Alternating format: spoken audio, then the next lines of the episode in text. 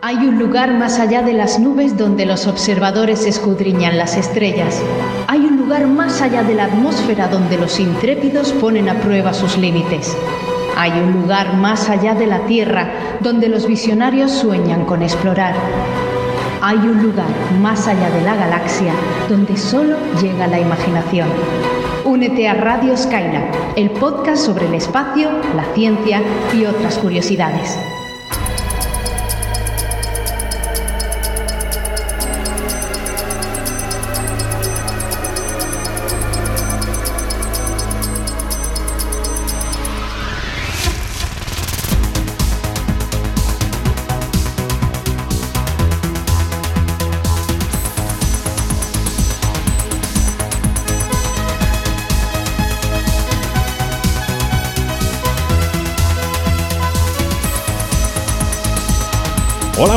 Un saludo a todos los espacios trastornados. Bienvenidos al programa número 6 de la segunda temporada de Radio Skylab. Este programa dedicado al espacio trastorno, sobre todo hoy, porque tenemos un tema fantástico. Pero antes que eso, vamos a hacer la ronda de presentaciones, que esta vez va a ser un poquito más corta. Y empezamos por Cavi Pasos de Mola Saber. Hola, Cavi. Hola a todos, espacio trastornado. Ha llegado el día. Bueno, ese uno de los días, porque todavía quedan, por lo que ha pasado, quedan muchos días. También está con nosotros Daniel Marín de Eureka, que ha tenido un día muy ocupado. Hola, Daniel. Un día starshipeado. Hola a todos y a todas. ha sido el día en mayúsculas. El día, el día. Pues eh, ahí lo tienen. Hoy vamos a comentar el primer lanzamiento de prueba de Starship, de este pedazo cohete de, de SpaceX. Eh, y cualquier otro comentario me lo reservo, nos lo reservamos para el tema. Vamos a dejarlo ahí. Bueno, um, eso, vamos a comentar este, esta noticia y además lo hacemos eh, eh, rapidito, en el mismo día en el que se ha lanzado, que ha sido un día intenso. Ahora sí, comprobación, retroalimentación. Go. Contenidos. Go. Todo listo, despegamos.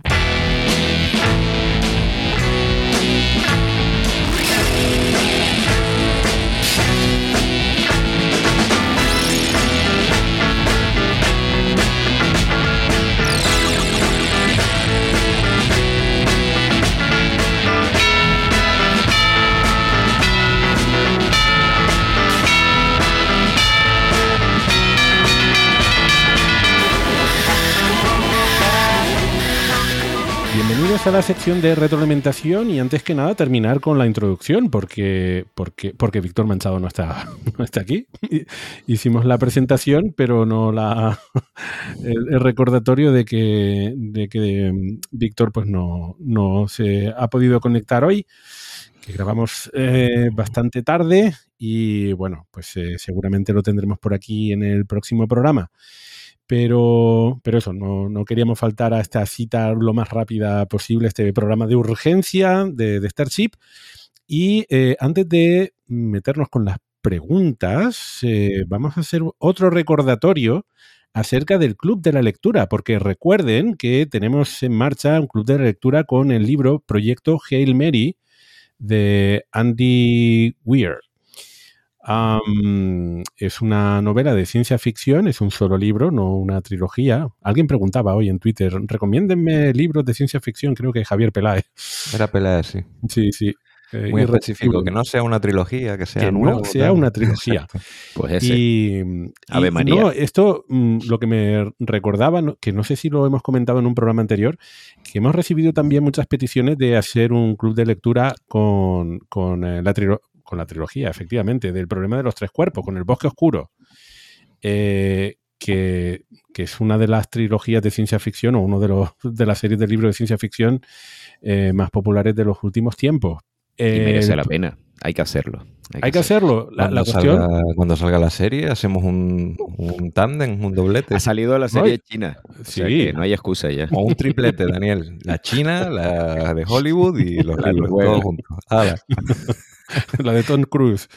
Eh, no, mi reticencia respecto justamente es que es una trilogía, que no sé qué cantidad de, de oyentes eh, de, de, eh, pues eh, no- no- nos siguen hasta el final, ¿no?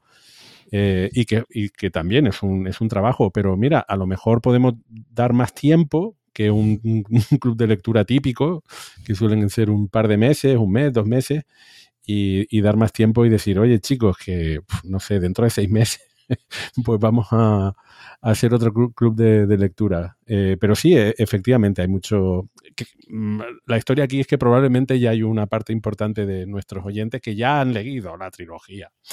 Y eso sí que demandan eh, ese club de la lectura. Bueno, habrá que ponerse las pilas y vamos a continuar ahora con las preguntas, Cavi.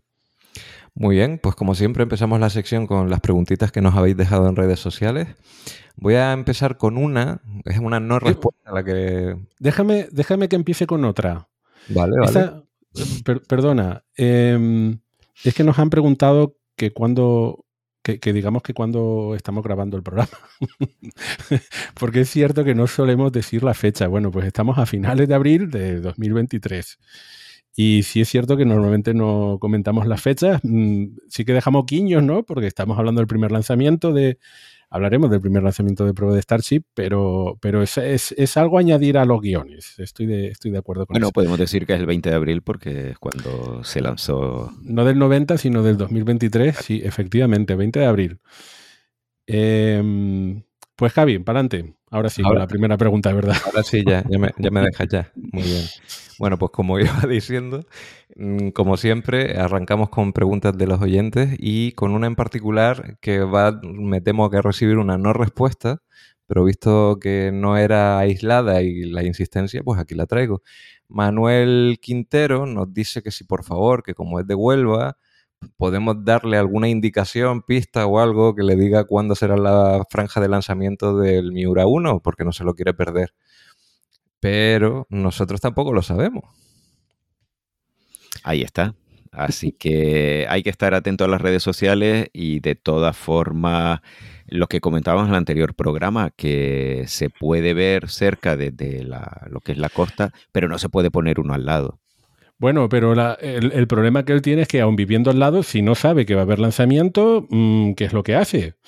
Porque ya, las redes sociales, eh, a ver, lo van a avisar con suficiente tiempo para ah. ver el streaming. No, no, es un lanzamiento vale. secreto, ¿vale? vale. Eh, o sea que va a haber un, un aviso. Tienen que mandar los, los NOTAM y, y, bueno, o sea, los avisos a navegación aérea, navegación marítima. Uh. Entonces, eso se avisa se, se con días antes y ahí se sabe.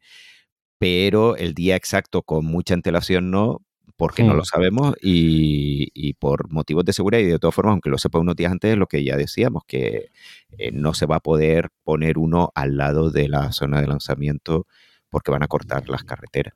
Vale, pues entonces Manuel probablemente va a ser uno de los afortunados que si el tiempo acompaña va a poder ver el lanzamiento porque viviendo allí cerca no va a tener problema. El problema es que como no hay mucha antelación, eh, pues eh, por ejemplo aquí los que vivimos en Canarias, si queremos pillar billete de avión, pues si no, si avisan justo la noche anterior, pues, eh, pues mal. Pero si avisan con varios días, pues en resumen, creo que aquí la cuestión es estar atentos a las redes sociales de PLD Space eh, y por allí lo anunciarán. Bueno, pues nada, suerte Manuel. Espero que lo veas y que no te pille con un café en la mano y el cohete en el cielo. Eh, voy a seguir. Eh, aquí tengo otra pregunta que lleva tiempo en el tintero, pero bueno, ya ha llegado su momento. Nos la hace, atención al nombre de usuario, Wata Lewell Bodley Jenkins y está relacionada con la Luna. La Tierra puede tener otra luna, otro satélite además del que ya tenemos. Eh, ella nos escribe que supongo que para que a la Tierra le afecte lo suficiente y que haya catástrofes, pues tendría que ser bastante grande y tal, no un cuerpo chico. Y bueno, que quiere que dejemos comentado un poquito este asunto. ¿Se podría realmente adoptar a un nuevo hijo celestial? Mm, pues eh, de hecho, de, de, hecho es que la Tierra tiene mini lunas. mini luna. Surprise. Lo, sorpresilla. Eh, son objetos que probablemente casi todos son eh, pe muy pequeños asteroides. Lo que ocurre es que no orbitan a la Tierra eh, de forma, digamos, normal, con una, con una órbita elíptica o circular a una distancia fija, sino que tienen una interacción con el sistema Tierra-Luna bastante complejo, ¿no? Y la mayoría de este tipo de órbitas suelen ser inestables a largo plazo, con lo cual son mini lunas temporales y a largo plazo pues terminan eh, pues eh, saliendo de, nuestra órbita y, continuando por ahí orbitando el Sol, ¿no? Entonces, eh, la respuesta más inmediata es que sí, sí que pueden existir otras lunas a la Tierra. Y, y, que de hecho existen, sobre todo aquí la sorpresa es que existen. La cuestión, imagino, es que si la Tierra podría tener otras lunas mm, del estilo, por ejemplo, de los satélites galileanos, ¿no? Eh, Júpiter tiene eh, varios satélites, eh, grandes además, a diferentes distancias. En ese sentido, pues las... ¿Cómo se llamaba este programa de simulación? Hay eh, Universe Sandbox. Universe Sandbox, ¿no? Pues uno se va a Universe Sandbox, se pone ahí a poner eh, luna y efectivamente, o sea, no, no hay nada que impida que la Tierra tenga otras lunas, salvo las leyes de la gravitación universal. Eh, la masa o, la distancia, pues la estabilidad va a depender pues de, eso, de la estabilidad gravitatoria.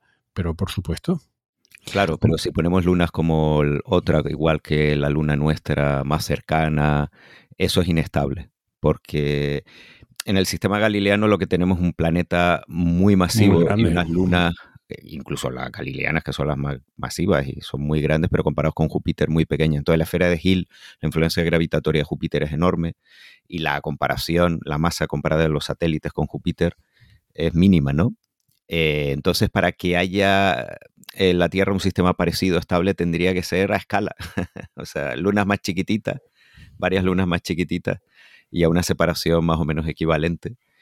Y aún así, eh, claro, la gravedad del Sol está ahí, estamos más cerca del Sol y la de Venus también. O sea, es un sistema inestable. Pero lunas más pequeñas sería más lunas, más pequeñas tipo Phobos y Deimos, que además ya sabemos que Phobos y Deimos es un sistema inestable. Pero sí, em, la clave aquí es estabilidad, o sea, que haya muchas lunas, ok, no hay problema, la clave es la estabilidad, eh, la estabilidad a largo plazo del sistema solar, que eso es complicado. Pero unos cuantos cientos de años a lo mejor podrían acompañarnos, ¿no? Si hay una buena carambola cósmica y entra con el ángulo correcto y la masa sí, correcta. O, o millones incluso. Ahora, miles de millones, Claro, no, creo que eh, sea problema para la pregunta. Quiero decir, al final, si tenemos una buena luna ahí bien colocada unos cuantos miles de años, la adoptamos, ¿no? La podemos considerar. Se me ocurre que si hay, si hay oyentes que utilizan Universe Sandbox, eh, estaría bien que nos compartieran con nosotros en las redes sociales soluciones a este problema, que, satélites se consiguen al, al sistema doble Tierra-Luna. Como referencia también hay que recordar que mm, eh, eh, Plutón y Caronte, a ver, mm, obviamente no son la Tierra y la Luna, ¿no? Pero es un sistema doble con, Caronte es, una luna o, no de, Plutón, eh, pero además que alrededor de Plutón y Caronte, que, orbitan un, un, centro común de masa, existen varias lunas pequeñas.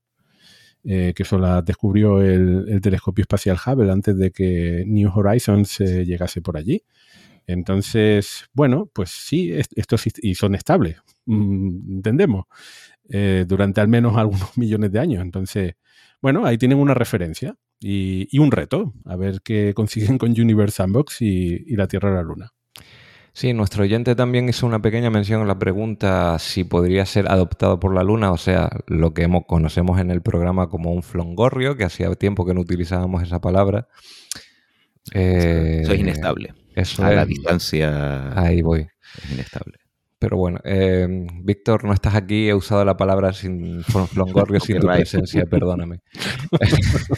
bueno, voy a ir terminando ya la sección con la última pregunta, que está muy interesante. Eh, nos la hace Mar Piloto.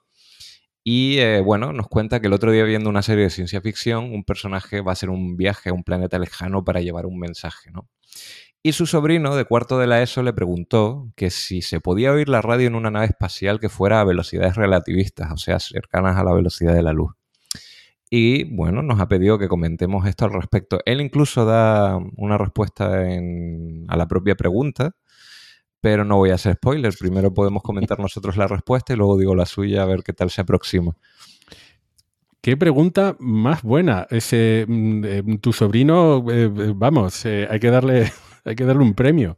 Es, es, genial, es genial, porque efectivamente hay un montón de física en las películas y series de ciencia ficción que no tenemos por qué asumir como verdaderas, que en realidad están ahí como licencia poética, artística, en fin, es que si no, no, no se les ocurre una buena serie de ciencia ficción. Pero claro, si tenemos a una nave, ¿pueden, ¿pueden las naves viajar a la velocidad de la luz? Pues, pues no, a la velocidad de la luz justo no. Eh, pero bueno, como es ciencia ficción, una nave viajando a la velocidad de la luz y por lo tanto ya rompiendo las leyes de la, de la física, eh, podría recibir una señal de radio que también está viajando a la, velocidad de la luz. Pues claro. claro que sí. Pues, pues está un poco complicado, ¿no? Porque viajan a la misma velocidad. No, eh, eh, si algo está viajando a la velocidad de la luz, o sea, no, una nave no puede viajar a la velocidad de la luz, pero puede viajar muy cerca, pero por debajo de la velocidad de la luz. Y como la luz es más rápido, acaba llegando y la alcanza. Y entonces sí puede recibir. Pero si la nave viaja a la velocidad de la luz. Es imposible que viaje a la velocidad de la luz. Ya lo sé, pero. Entonces sería un fotón, no sería una nave. Lo sé. Yo lo sé que no puede. que a veces se olvida una cosa, que la relatividad impide que tú aceleres hasta alcanzar la velocidad de la luz, pero nada impide la, la relatividad que viaje siempre más rápido que la luz. Sí, como los taquiones. Efectivamente, los taquiones surgen porque las ecuaciones son simétricas con respecto a la velocidad de la luz. Nada impide que haya partículas que se muevan más rápido que la luz. El problema es que pues, van atrás en el tiempo, rompen la causalidad y todo eso. Un pequeño problema sin importancia. Un pequeño problema sin ninguna importancia. No, el tema es ese que si via como no puede viajar a la velocidad de la luz, pues eso no ocurre. Y si viaja más despacio que tiene que viajar, pues al final le acaba llegando la señal, lo que tiene que tenerse en cuenta el corrimiento al rojo de, la, de esa señal, porque la nave, claro, se está alejando, entendemos que se está alejando, si se está acercando a un sistema, bien sea la Tierra alienígena, pues el corrimiento hacia el azul de esa, de esa señal de radio. Justamente, y así ya voy introduciendo un poquito la respuesta que dio en Twitter, se basaba en el corrimiento al rojo. O sea, estamos asumiendo que la nave se, iba alejando. Pero no mencionó el corrimiento al azul. O sea. Eh, y lo que comentaba es, como hay corrimiento al rojo, pues tendrías que ir cambiando de frecuencia, ¿no? Para mm, transformar esa señal de radio en la señal que corresponda, porque no nos llegaría con la misma frecuencia de onda. Eh, muy bien también. Y eh, bueno. esto tiene chicha, ¿eh? Un momento que chicha, pero bueno, que va por la cosa va por muy buen camino. Eh, no, la, cuestión es, eh, efectivamente, es que la, pregunta tal y como está planteada no indica si la fuente de comunicación se aleja o se acerca, sino que la nave viaja a la velocidad de la luz. Si la nave está viajando hacia el planeta que emite la señal, entonces lo que hay es un corrimiento hacia el azul. Eh, si la nave se aleja, pero no tiene la velocidad de la luz, eh, pues hay un corrimiento hacia el rojo. Pero la, luz va, más rápida que la, que la nave, entonces eventualmente la pilla. Claro, y depende de, eh, de la, de los del porcentaje que sea de la velocidad de la luz, ese corrimiento al rojo o al azul va a ser más extremo y van a tener que adaptar el equipo de comunicaciones porque puedes tener una señal de radio que si estás con muchos decimales, 99,9999% ¿no? de la velocidad de la luz, pues claro, eso pasa al óptico, ¿no? Al visible, casi. Y, en, en, el, en el caso de radio, pues tienes un problema, me refiero al corrimiento al rojo, porque entonces tienes una longitud de onda larguísima. La, longitud de onda de radio son las longitudes del espectro, ya es lo más, lo más grande, ¿no? Entonces, si encima estiras esa longitud de onda, puedes tener una longitud de onda enorme que no capte bien tu nave. O sea, que, eh, que necesitas unas antenas gigantes para captarla. Entonces, es muy interesante también esa. No, no había problemas también de modulación. Me refiero que una cosa es la frecuencia, pero otro es que la, señal va modulada dentro de, la, de esa frecuencia, ¿no?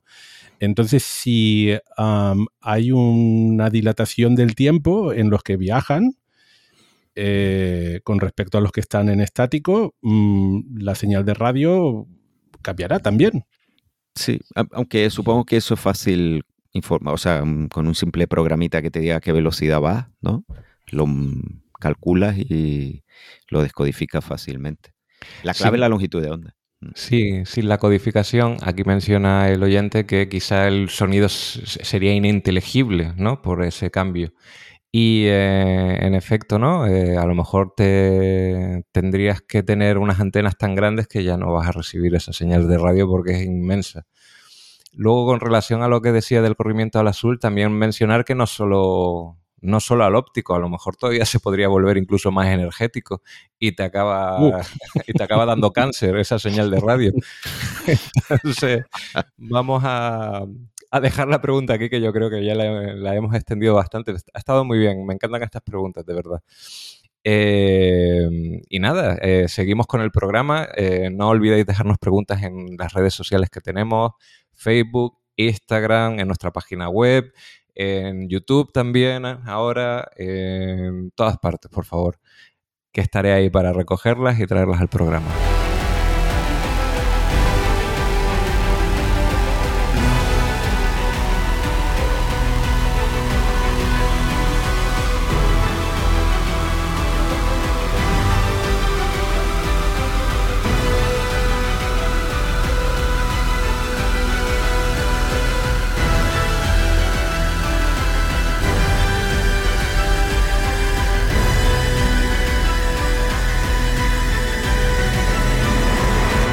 Como le habíamos prometido, el tema, no el primero, sino el tema de este programa es el primer lanzamiento de Spaceship que hemos podido vivir hoy, 20 de abril de 2023.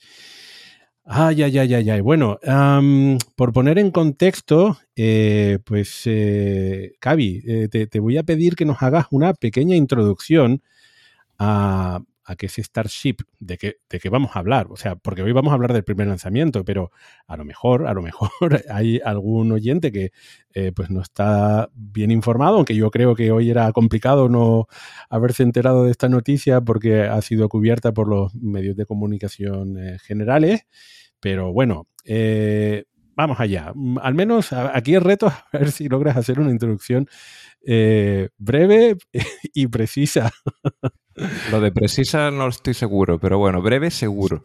Eh, no, a ver, venga, a ver qué tal lo hago. Ya me ponéis nota después. Vale, estamos hablando del sistema Starship. Sí, hoy era un cohete hecho y derecho, ya lo vimos todos eh, los que hayamos estado atentos, pero un poquito de, recordatorio. Eh, corría el año 2016 cuando SpaceX anuncia sus planes ambiciosos y espectaculares de hacer un cohete como nunca se había visto pues en la historia, ¿no? Proyecto que todavía estaba en fase PowerPoint y nos prometen una bestia capaz de poner en órbita un montón de toneladas eh, en los ambiciosos planes de Elon Musk para conquistar Marte algún día, ¿no? Esa sería la pieza clave. Desde entonces y hasta ahora, pues hemos visto cómo el proyecto ha pasado por distintas fases, desde, ese, desde esa presentación grandilocuente cómo se han ido bajando los estándares del cohete, porque antes incluso eh, sobre el papel era muchísimo más grande, y eventualmente cuando eh, Boca Chica empezó a ser construido, eh, las rampas de lanzamiento y toda la infraestructura que ahora ya es un, prácticamente un astropuerto, pero por aquel entonces no dejaban de ser tres, tres carreteras y, y un par de instalaciones, eh, hemos visto cómo se le ha ido dando forma al proyecto poco a poco. Claro, ahora lo vemos en retrospectiva, ya han pasado unos cuantos años, pero no sé si os acordáis cuando vemos el primer salto de prácticamente lo que era un depósito de combustible con un pequeño tren de aterrizaje, que si mal no recuerdo era el Grasshopper, ¿no? Y luego, después del Grasshopper y las, y las pruebas exitosas que nos dejaron alucinados, que vimos cómo el ritmo frenético de fabricación de iban descartando prototipo tras prototipo y los iban reinventando casi sobre la marcha. Eh, algunos no volaban, otros eh, eran puestos en pista ya la para arriba, cada vez un poquito más. Los, eh, los permisos, los problemas con los permisos que había para realmente hacer estas pruebas hasta que vimos el primer diseño de lo que sería la parte de arriba del cohete que vimos hoy, ¿no? De la nave en sí de, la Starship. Y esa nave también ha sufrido cambios de diseño, eh, los propios motores se desarrollaron en paralelo hasta que por fin llegaron los Raptor, que son los, los motores que hemos visto hoy, pero antes de estos ha habido versiones anteriores. Y todo esto culmina en la fecha de hoy, 20 de abril de 2023. No será la última fecha de la que hablemos, pero es en la que estamos en el presente, en el que el sistema ya estaba completamente montado, dos fases, realmente muy parecido a ese primer PowerPoint que vimos entonces. O sea, hay que reconocer que la idea base se ha respetado. La, que la sencillez del cohete, y digo sencillez con mucha entre comillas, porque sabemos que no es sencillo pero lo que es el, principio básico del cohete que no tiene eh, más que dos fases se ha seguido respetando también. Eh, el los materiales con los que está construido, mm, que, se, que nos alucinó un poco saber que iba a ser de acero, y bueno, ahí sigue siendo el cohete de acero, no ha habido excesivos cambios. Las dudas que teníamos sobre cómo iban a ser los escudos de mm, los escudos térmicos, y ahí tenemos esas losetas puestas que también que todavía nos siguen suscitando dudas y de las que hablaremos hoy. En definitiva, eh, hemos visto crecer este proyecto a lo largo de siete años, se está volviendo realidad y no tengo palabras, eh, a pesar de cómo ha salido la prueba y que supongo que más de uno hubiera querido que, que, esto saliera todavía mucho mejor. Tenemos mucho que ver por delante. Mm, es mm, para cualquier espacio trastornado, toda esta hoja de ruta es Mm, una delicia. Eh, ya verlo con más calma, paso por paso, fase por fase, y el trabajo increíble que han hecho los ingenieros de SpaceX es para dar un aplauso. Y yo creo que aquí ya te doy pie a ti, porque ya he hablado bastante y espero haber hecho un buen resumen. Pues sí, ese, es un resumen. solamente quería añadir algunos apuntes extras para poner en contexto, en mejor contexto, eh, esta, este, este hito en la exploración espacial y es que cuando se presentó el sistema Starship, eh, lo comentamos en este podcast, de hecho en los primeros programas de este podcast. Empezamos también en 2016, en agosto de 2016 y en septiembre pues ya estábamos comentando. Y en aquel momento eh, se presentó como un sistema de transporte interplanetario. Ese era su nombre inicial.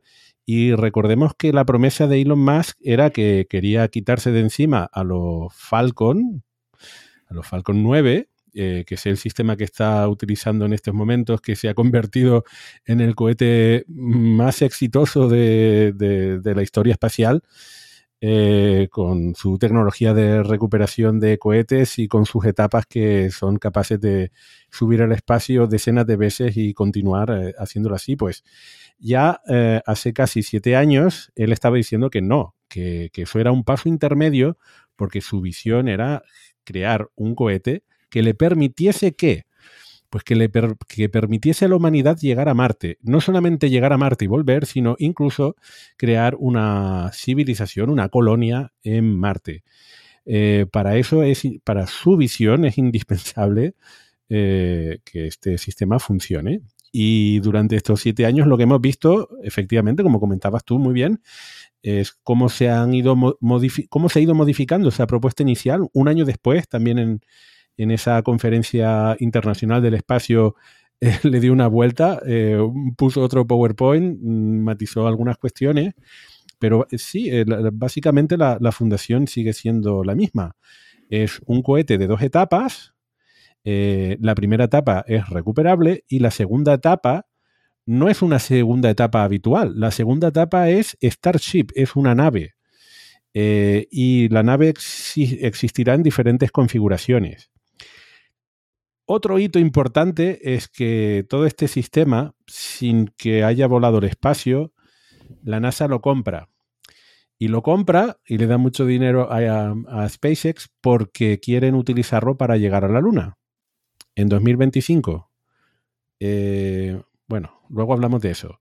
Entonces, eh, no solamente esto se ha hecho en muy pocos años, es que además eh, es el principio de una historia muy ambiciosa.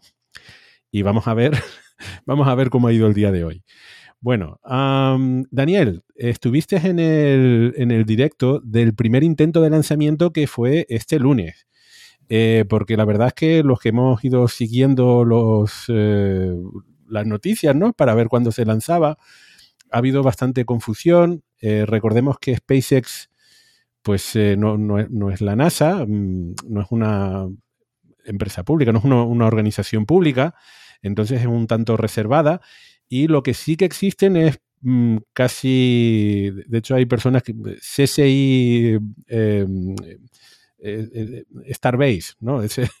personas que se dedican a escarbar en la documentación en, sitios web eh, gubernamentales muy oscuros para intentar rascar un poquito de información.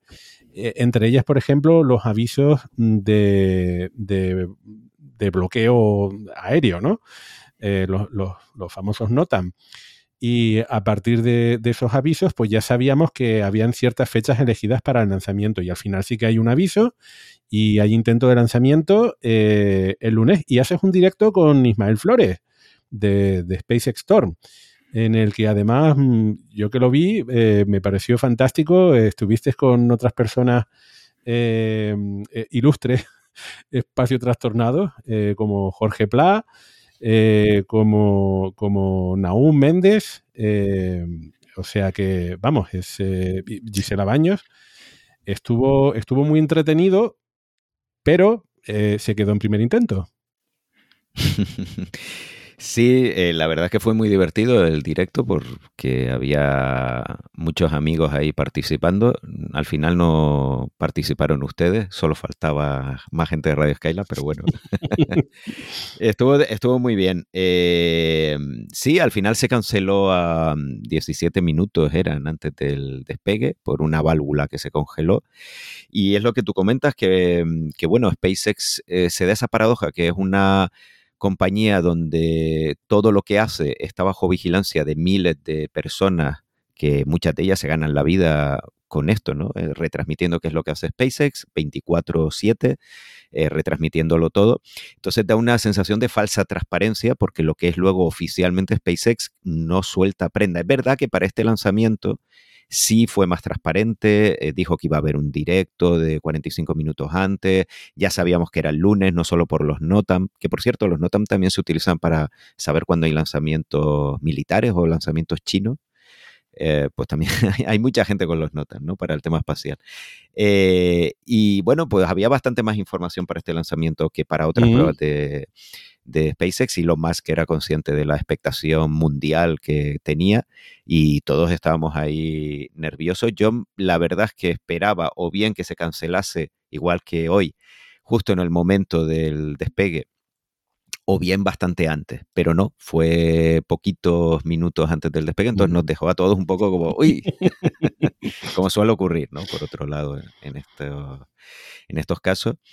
Y nada, al final Elon Musk se empeñó en que había que volver a intentarlo lo antes posible y en estos días hemos visto un trasiego de más de 100 camiones rellenando la granja de tanques de, de Starbase, de la zona de lanzamiento de Starbase en Boca Chica, que bueno, ha sido un espectáculo. Solo ver los camiones casi, casi, casi tan impresionante como ver el cohete en la rampa. Es que, es que, de hecho, hubo una persona de estas que comentas que se dedican a esto eh, a través de Patreon, ¿no? Recibiendo donaciones para obtener información y se estuvo un día contando los camiones, eh, literalmente. varios días, no, no, y varias personas, sí, sí, están, ahí en los foros. Contando. varios foros. Contadores de camiones. Y eh, viendo las cámaras y dándole para atrás, o sea, hay, gente que está muy mal. Eh, y bueno, pero te das cuenta, sirve para saber muchas cosas, sirve, ha servido pues para saber que, claro, porque después de ese intento, eh, hay gente que dice, bueno, pero si han necesitado más de 100 camiones, no se supone que el metano líquido y el oxígeno líquido que está ahí no vuelve a los tanques. Vuelve a los tanques, pero se pierde mucho en el proceso porque se ha evaporado y luego sobre todo también el nitrógeno líquido que no está de propolente, evidentemente, porque el nitrógeno es inerte, pero que se utiliza para refrigerar todo, toda la rampa, la torre, las conducciones, se mete por dentro de las conducciones de oxígeno líquido para que no se formen burbujas, y de ahí pues se pierden muchísimas, muchísimas toneladas, y de hecho la mayor parte de camiones no eran de metano o de oxígeno, que son los propelentes de, Starship, sino de nitrógeno líquido.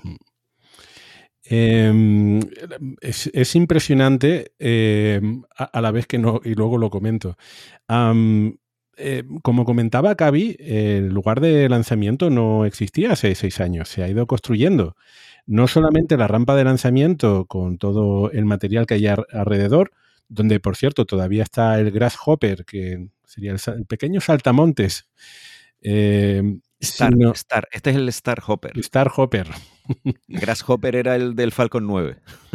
ah, ahí me traicionaron los recuerdos. Eh, sino que también muy cerca de aquí es donde realmente se construyen y ensamblan eh, los cohetes. Eh, y, que todo eso no, no, existía. Se ha ido construyendo poco a poco y la gran sorpresa por aquí pues ha sido ver cómo mm, pues utilizando maquinaria pesada comercial han logrado ser el cohete más potente de la historia. Eh, y bueno, a ver si nos da tiempo de comentar algunas cosas al respecto. Bueno, eso tiene un, como dicen los americanos, ¿no? un caveat esto, muchos. un matiz, muchos, porque eh, claro, empezó todo ahí como con cuatro herreros medievales dándole con un martillo a las placas de, hierro para montar un. Los mandalorianos estaban allí. Era una cosa así, sí. Eh, y claro, se ha ido refinando mucho, mucho, mucho, mucho, mucho. Y ya pues tenemos robots láser para soldadura. Eh, o sea, se han llegado ya a niveles industriales que sigue siendo, evidentemente, está lejos del estándar de, de la industria aeroespacial, eh, la, industria aeroespacial, los representantes te dirán, bueno, pues por eso ha pasado lo que ha pasado. pero está muy lejos, pero claro, el objetivo recordemos que es que sea muy barato y muy, muy sencillo. Bueno, barato para ser el mayor cote del mundo, evidentemente que nadie le quepa duda que aquí se han gastado millones y millones. Hay muchas cifras por ahí bailando, se dice que más de mil millones de dólares, ¿no? Ha costado todo esto. Qué barato. Eh, por ahora. Y sigue siendo barato, evidentemente. Eh, hay cifras más altas, bastante más altas, pero bueno, en cualquier caso, mm, de, ese, de esos inicios bastante, digamos, chapuceros a lo que hay ahora, ahora, ah, bueno, ha llovido muchísimo, ¿no? Y partes del, eh, tanto Starship como Super Heavy, pues son de alta tecnología y vienen eh, ya importadas, digámoslo así, empezando por los motores. Así que sí, a mí, de todas formas, a mí me sorprende, ahora lo estamos revisando y yo, mi madre, han pasado seis años era como el ayer, como quien dice, y se ha pasado volando y de Boca Chica que no había nada, ahora tenemos Starbase, esa fábrica gigante, esa zona de lanzamiento brutal, esa fábrica de tanques, esa la granja de tanques como llaman, ¿no? Y, es alucinante el progreso en solo seis años. No hay nada más que ver lo que ha hecho la NASA, ¿no? Con el SLS en, en 10 años que partía ya de la tecnología del transbordador, ¿no? y todo lo que le ha costado sacar adelante el SLS. Eh, mm, creo e, esta, esta comparación eh, mm, la, hacía también Ismael durante, durante el directo. para aquellos que no vivimos, que Ismael creo que él nació en el 73, yo en el 75, para los que nacimos justo, justo después de que se acabaran las misiones Apolo, pues siempre hemos vivido con una nostalgia eh, del pasado, porque no pudimos vivir eh, esos mm, alunizajes, ¿no? Ver cómo los humanos pisaban la, luna.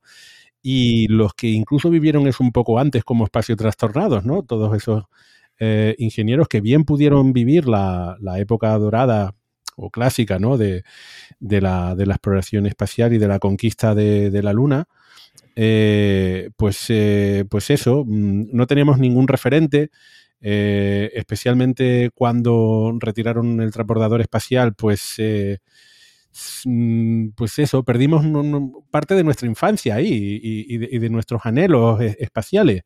Y de repente, pues llega un actor, SpaceX, que revoluciona el mercado de lanzadores y no solo de los pequeños o medianos lanzadores, o incluso pesados, porque dependiendo de la configuración con el Falcon Heavy, pues, eh, pero sobre todo, ¿no? Esa idea de la reutilización y de, de romper el mercado de precios, ¿no? Que salga muy barato.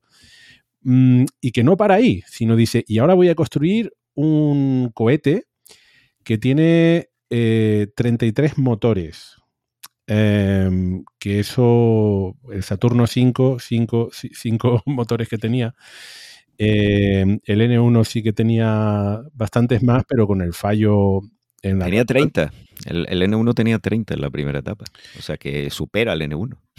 Pues, eh, pues, pues eso, que, que, el referente de grandes cohetes, de cohetes gigantes, eh, todos quedaban en el, en el pasado, salvo el SLS, que sí, efectivamente, eh, fue un éxito. la cápsula Orión dio una vuelta, unas vueltitas por la Luna y, regresó aquí a la Tierra. Pero, pero, eh, como comentas, el esfuerzo titánico que ha tenido que hacer no solo la NASA, sino los contratistas privados de la NASA, eh, durante tantos y tantos años, pues han dado a un, cohete, mm, sin duda alguna, eh, muy poderoso. Pero para mí la referencia, esa, esa comparación con respecto a la carrera espacial es que Elon Musk con mucho dinero de por medio y contratos eh, públicos de por medio, pero aún así ha sido capaz, mm, eh, desde mi punto de vista, de rememorar esos hitos de la carrera espacial en el sentido de que no solamente había que desarrollar un cohete prácticamente desde cero, había que desarrollar todas las tecnologías eh, espaciales para poner a personas en la Luna. Y, eso es lo que hicieron, claro, con un presupuesto brutal. Mm, pero aquí con, con, presupuestos muy grandes que para mm, los que nos cuesta llegar a fin de mes, pues, eh, pues no lo tenemos, no, no, no, nos sobra para invertir en esto, pero lo cierto es que con un presupuesto bastante limitado y en una cantidad de años también limitada, han logrado construir un pedazo de cohete, ya decimos, el, el más potente de la historia. Más potente, el más pesado. Ha superado al N1, que la gente no sabe que el N1 bueno, la gente no, hay gente que no sabe, otra sí la sabe, que el N1 era el cohete más potente de la historia, porque aunque no podía poner la misma capacidad de carga que el Saturno V, hay que recordar que se lanzaba de, una latitud mayor y encima el resto de etapas eran todas de queroseno, entonces tenía menos eficiencia que el Saturno V, pero era el más potente.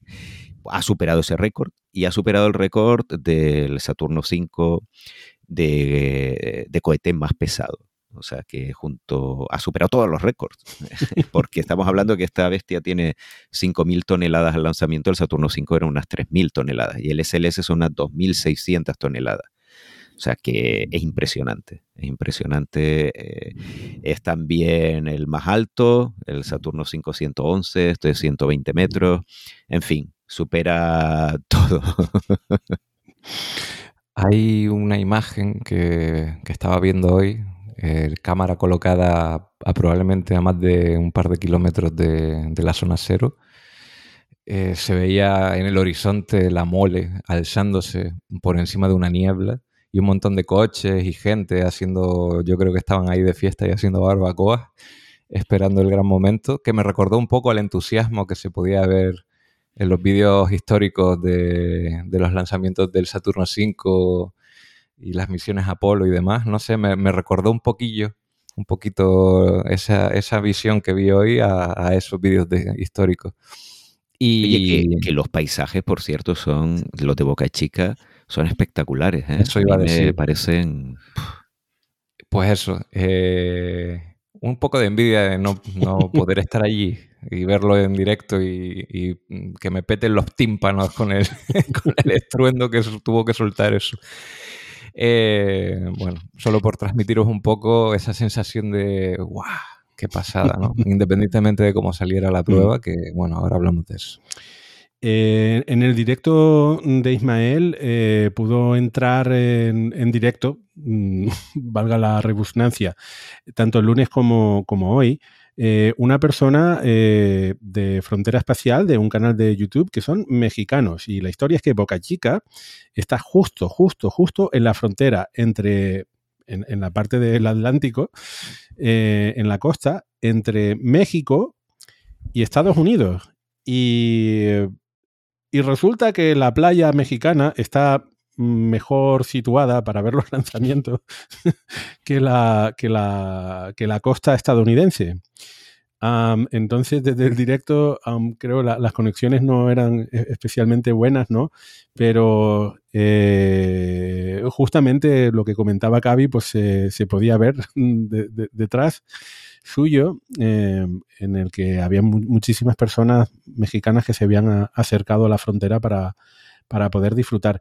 Y otra referencia eh, con respecto a esa estampa, que también vi comentado en el directo antes, yo creo que es que cualquiera que haya visto la película, ese espacio trastornado, ve esa imagen y, en fin, es, imposible, es imposible no hacer ese símil entre contacto y el lanzamiento de hoy. Ver a los coches eh, en el tercio inferior del fotograma, ¿no? Con todas las personas mirando, esperando que se haga el lanzamiento y ver eh, en el horizonte ese pedazo de máquina eh, gigantesca de más de 100 metros de, altura, a los que hay que sumar, por cierto, la, base, ¿no? Que también, eh, o sea, que la, torre... La torre, la torre son 150 metros, que es la estructura más alta en, no sé, 3 millones de kilómetros a la redonda, porque aquello allí no hay nada. y de hecho, el, el salto del Star Hopper, el primero, tenía más o menos la. llegó a eso, a unos 150 metros. O sea que es bastante simbólico el que la torre sea más o menos la misma altura del primer salto del Star Hopper. Y la. Sí, sí, es una estructura. Que por cierto, la torre eh, es bestial. 150 eh, metros construidos en casi nada, pero es que además ya han construido otra torre en Florida similar. Eh, van a construir otra, la han construido la rampa 39A, en otra rampa separada. Van a construir otra rampa, la 49A, desde cero, y a lo mejor hay otra torre más, tres torres en Florida. O sea, es impresionante el, ritmo que llevan. Bueno, pues eh, lo cierto es que en ese, ese primer intento, se, como comentaba Daniel, se aborta justo, justo a pocos segundos del lanzamiento y nos deja. Yo, yo, como tú, yo pensaba que la cosa iba para adelante. Ya, ya cuando quedaba menos de 30 segundos o incluso un minuto, es ya muy raro que, aborten. Y no, pero abortaron antes. Lo que había, lo que dijeron era que mm, si no lograban resolver, o sea, anunciaron que la válvula estaba congelada, que iban a intentar resolverlo y si no podían, eh, no despegaba, claro, y se quedaba como un test WDR, o sea, que era de llenar los tanques y ver qué pasa, ¿no? Que, es lo que pasó al final, que fue el segundo test de este tipo que se ha hecho. Y, bueno, eh, en eso sí que fueron transparentes, comentaron que habían tenido un problema con una válvula que con las eh, bajas temperaturas mm, estaba impidiendo la, entrada de, de líquidos. Y, bueno, durante también ese, durante esto, desde el lunes. Era una válvula de, para la entrada de helio, porque se utiliza el helio para los tanques. Que hay gente que se quedó así un poco extrañada porque el helio se utiliza para presurizar los tanques de los cohetes pequeños, eh, mm, los que funcionan alimentados por presión, ¿no? que son cohetes más pequeños. Pero claro, Starship es un cohete, el mayor cohete del mundo, utiliza una presurización, se llama autógena, que los propios motores eh, generan pues el gas para, las turbobombas lo generan para presurizar los tanques. Pero claro, mientras los motores no están encendidos hay que presurizar de otra forma y se utiliza el helio para ayudar en esta presurización. Y bueno, pues se congeló una de las de la válvulas y no, Sí, lo, que comentas es, interesante porque es cierto que eh, esto es metalox, eh, metano y oxígeno líquido que se combina eh, para generar la reacción que, hace que funcione el cohete, ¿no? por reacción. Eh, pero lo cierto es que también hay nitrógeno, eh, hidrógeno líquidos eh, involucrados, o sea que al final hay eso, un montón de... Hay helio. El nitrógeno se utiliza para refrigerar todo en los sistemas, pero claro, en el cohete no, no va. pero el helio pues tiene esa presurización del, también va del sistema con los brazos del Quick Disconnect, que es lo que conectan el cohete con, con tierra. Y bueno, pues eh, eh, fallos que ocurren. Eh, no, no, era un fallo especialmente grave y además de hecho hoy no tuvo lugar, así que efectivamente lo, lo solventaron bien. Así que por ese lado, no, no tiene que ver nada con el SLS si se acuerdan los oyentes. Sí, eso te iba a comentar. Ahí meses con la fuga de hidrógeno. Qué eh, bueno. Yo, yo, es que creo que veía ahí cierto, tanto problema con válvulas, eh, veía ahí como una cierta oportunidad, ¿no? Para, para empresa, empresas espacio trastornada. Válvulas que no fallen. en fin. Bueno, pues eso, eso es lo que ocurre con el primer eh, intento em, y luego nos quedamos esperando. Em, empieza a haber información de que quizás hacen un segundo intento durante esta semana. Empiezan a aparecer los NOTAMs eh, con baile de, de fechas. Mm, Ismael llega a crear un evento eh, para hacer un directo hoy jueves y lo llega a cancelar para volverlo a crear y todo esto que se canceló. Se cancelaron la, la página oficial de la FAA donde están los eh, los permisos no, porque ya tiene el permiso, ¿no? Sino cuándo va a lanzarse, porque el permiso, claro, hay que comunicar cuándo se va a lanzar, pues se canceló la del 20, luego volvió a aparecer, bueno, fue ahí una locura. Claro, la duda era, porque no lo teníamos muy claro, exactamente cuántos, lo que decíamos antes, cuántos camiones hacían falta para volver a llenar los tanques, la granja de tanques, porque eso no estaba muy claro. Se sabía que la granja de tanques guarda propelentes para 1,2 lanzamientos aproximadamente, pero no se sabía cuánto se había perdido. Eh, y sobre todo en nitrógeno, que no es propelente, pero ya hemos dicho que se usa. Y estaba esa incógnita si iban a necesitar un día, dos días, tres días, al final, pues tres. Yo, lo que me pregunto es dónde, de dónde vienen esos camiones, dónde tienen. Uh, hay, un montón de información, eh, como no podía ser de otra forma. Es de una empresa muy famosa que se dedica, eh, creo que es la más importante, no sé, no, del mundo probablemente no, o puede que sí, no lo sé, eh, de Estados Unidos.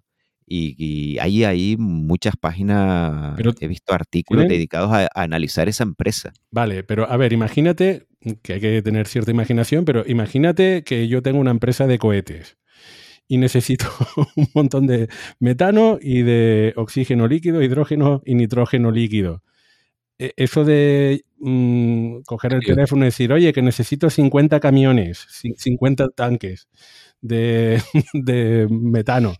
Eh, claro, a ver, todo eso lleva detrás una logística. Mm, ese metano hay que, líquido, hay que, hay que guardarlo, o sea, crearlo, guardarlo, mm, enviarlo. Simplemente ya el número de, camiones para hacer el transporte ya debe, suponer un problema. Mm, pues así están las carreteras de la zona que están destrozadas. Bueno, por eso quería SpaceX montar una planta de eh, regasificación, o sea, poner ahí, fabricar el oxígeno líquido in situ. pero claro, me imagino que, bueno, me imagino no, se ha comentado, no hay confirmación oficial, pero se dice que por el tema del impacto medioambiental, que eso sabemos que a SpaceX le ha costado mucho, ¿no? y, y, bueno, visto lo visto, se nota que eso del impacto medioambiental se lo han pasado un poquito por ahí. Me refiero que el permiso lo tienen, pero que el impacto es evidente. bueno, que en cualquier caso no han ido a, poner más fábricas ahí para fabricar oxígeno y metano en, la, en la cercanía, bueno, sobre todo el oxígeno que lo puede fabricar entre comillas, fabricar, coger del aire, eh, igual que el nitrógeno, pues por un tema medioambiental porque, porque si no lo habrían hecho, evidentemente, para no traer cientos, cienes y cienes de camiones. Me, parece fascinante que se pueda levantar el, teléfono y pedir 50 cubas de nitrógeno líquido, venga, para mañana. Pero, pero bueno, eh, supongo que las fábricas estarán relativamente cerca, ¿no? Me encantaría ver esos informes medioambientales porque al final... no. no, o un resumen por lo menos. Están, disponibles, Ah, pues a lo mejor le echo un vistazo porque... El, el último, eh, de hecho, se sacó ahora una actualización eh, para, para, con el permiso de lanzamiento de la FAA, que estaba todo el mundo pendiente de él, pues se la, salió una actualización del impacto ambiental. Y bueno, pues analizando sobre todo la vida marina, la vida que hay en, en, la zona de Boca Chica, que es un parque natural, y bueno, ahí diciendo qué le pasaba si le caía un trozo de cohete una tortuga a la cabeza y cosas de esas, ¿no? Eh, pero bueno, que... ¿Y las multas? Claro, claro, no, hablando en serio, hay un impacto importante, eh, que esto durante mucho tiempo la gente, eh, no sé, muchos fanáticos, muchos espacios trastornados eh, se quejaban, ¿no? Como, ah, están bloqueando el progreso, ¿no? De, de SpaceX, pero bueno, es que es una zona natural con mucha vida allí, ¿no? Y es normal. Pero yo no me refería al impacto el lanzamiento del cohete ha sido de un impacto brutal, o sea, pero es que el cohete ha volado igual. Yo me refiero a la fabricación de ese oxígeno, a la ah, fabricación de ah, ese nitrógeno. El impacto de eso. La huella. Me gustaría, me, gustaría, compararlo con la huella de 50 o 100 camiones con el gasoil y el gasto que supone idas y venidas para transportar todo eso. a ver, supongo que estará estudiado, pero cosas peores se han visto, ¿sabes? Que te que no, no fabricamos, no, no fabricamos aquí in situ y no lo guardamos por el impacto, pero luego estás quemando ahí litros y litros de... Sí. Eh, la, huella de carbono de, un de solamente un lanzamiento de esto de la construcción bueno, la huella esa buena huella. Sí. de un tiranosaurio. bofetón de carbono vamos a dejarlo ya.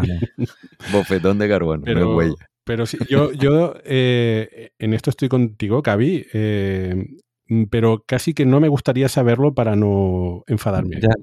Porque, porque debe, sí, porque debe ser, debe ser enorme, enorme. Eh, por ejemplo, ¿cuál sería la equivalencia en, en, coches? ¿no? lo que hace es que emite un coche de un lanzamiento de esto. en fin, bueno que, a lo mejor hay alguno que, lo ha estudiado por ahí o, que lo que mira, con todos sus defectos, el SLS como la etapa central es de hidrógeno no emite carbono. Ah, mira. Chúpate esa Starship. Ahí el SLS 2, Starship 0. 2 porque también le ha ganado que tuvo un éxito a la primera. Claro.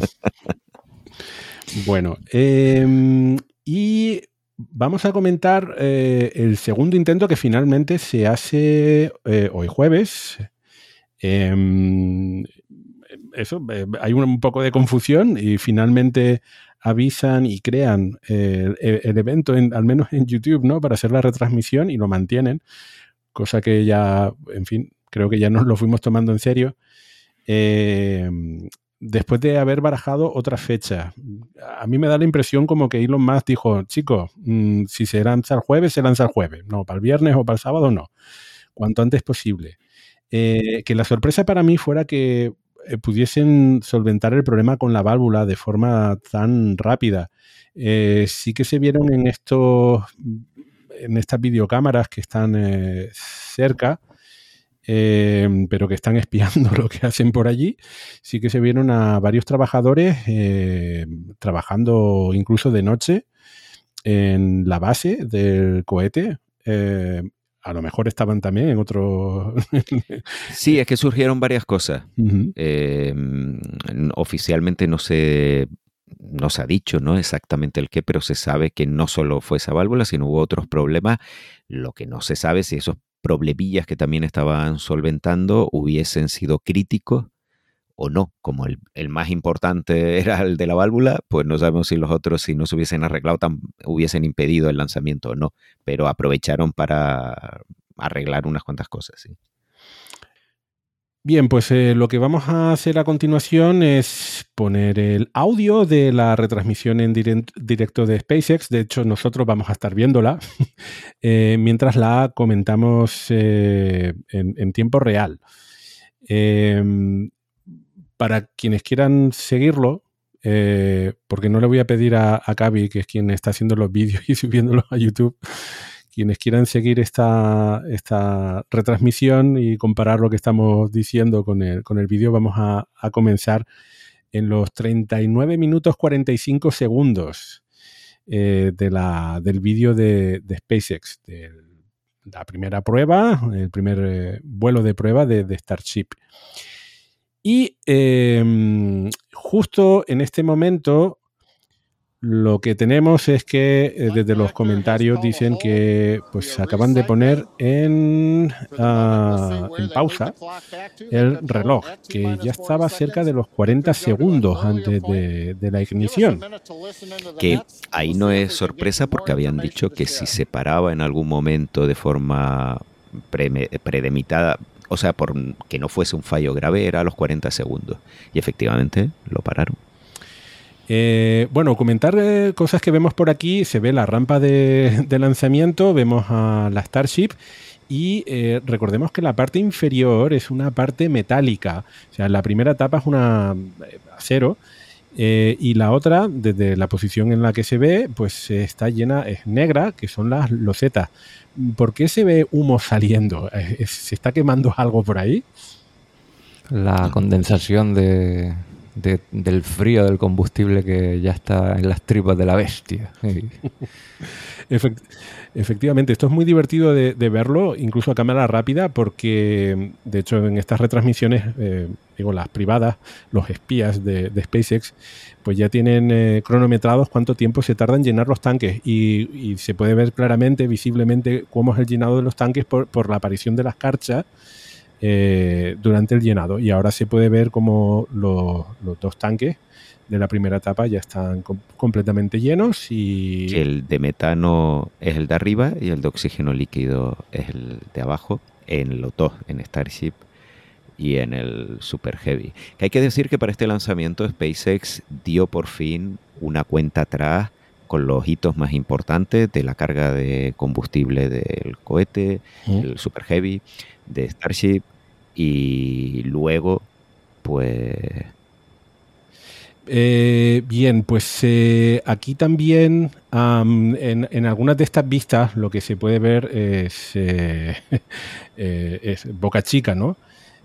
algunas de estas vistas son, son de dron y otras son cámaras que están alrededor de, de, la rampa de lanzamiento. Y algo que se puede ver es justamente esos tanques auxiliares desde donde se hace el llenado de, de, los, de los, tanques de, de Starship.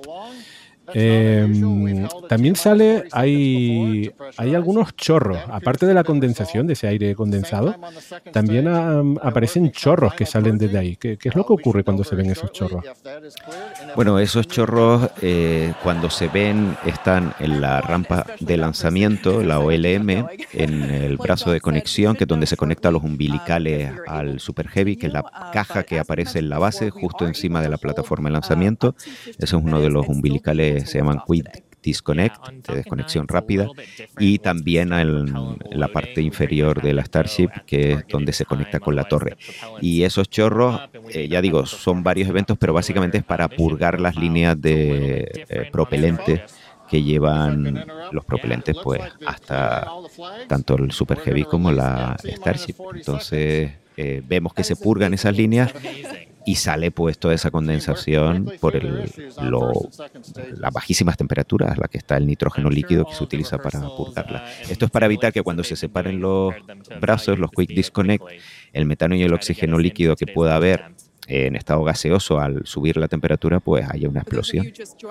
estas visiones, estas vistas desde, desde eh, desde arriba, ¿no? se ve a lo lejos, bueno, se ve toda la zona de Boca Chica eh, pero se ve bastante lejos la, Starship, eh, eh, la, rampa de lanzamiento, la torre y también estos tanques que hay por ahí, pues casi me recuerdan a una cementera. Es tan, cutre, por decirlo, tan, tan poco tecnológico, ¿no? Al menos a ojos desentrenados. que por cierto, los tanques que son verticales son de agua, nitrógeno y oxígeno. Los horizontales alargados son de metano, de metano líquido. Eh, porque cambiaron al final para los tanques de metano. Y me da que después de este lanzamiento a lo mejor los verticales también los tienen que cambiar a horizontal. Luego, hacemos el informe de daño. Eh, vale, pues se, reanuda la cuenta atrás.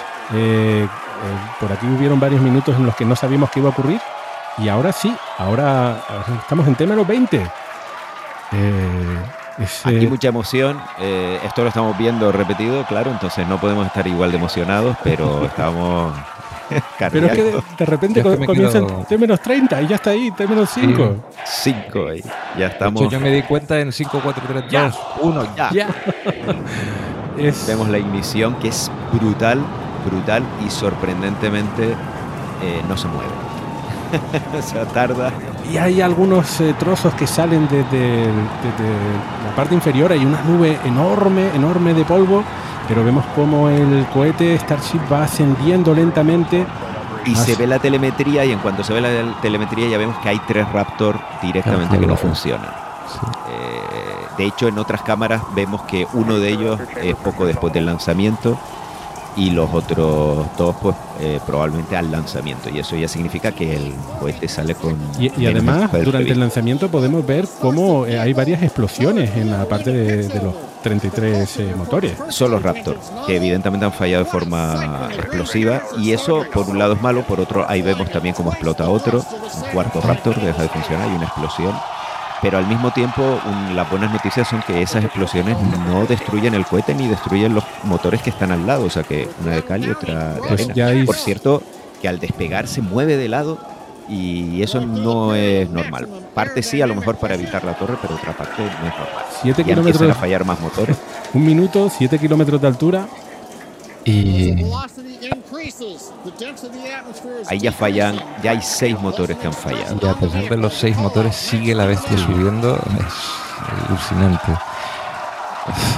Es alucinante, el mayor cohete del mundo. Vemos, ahí ya se ve el escape, ya empieza Max Q y ya se empieza a ver condensación porque está en la zona transónica. Eh, es decir, va a pasar a supersónico y ya se ve que el escape es asimétrico, claramente.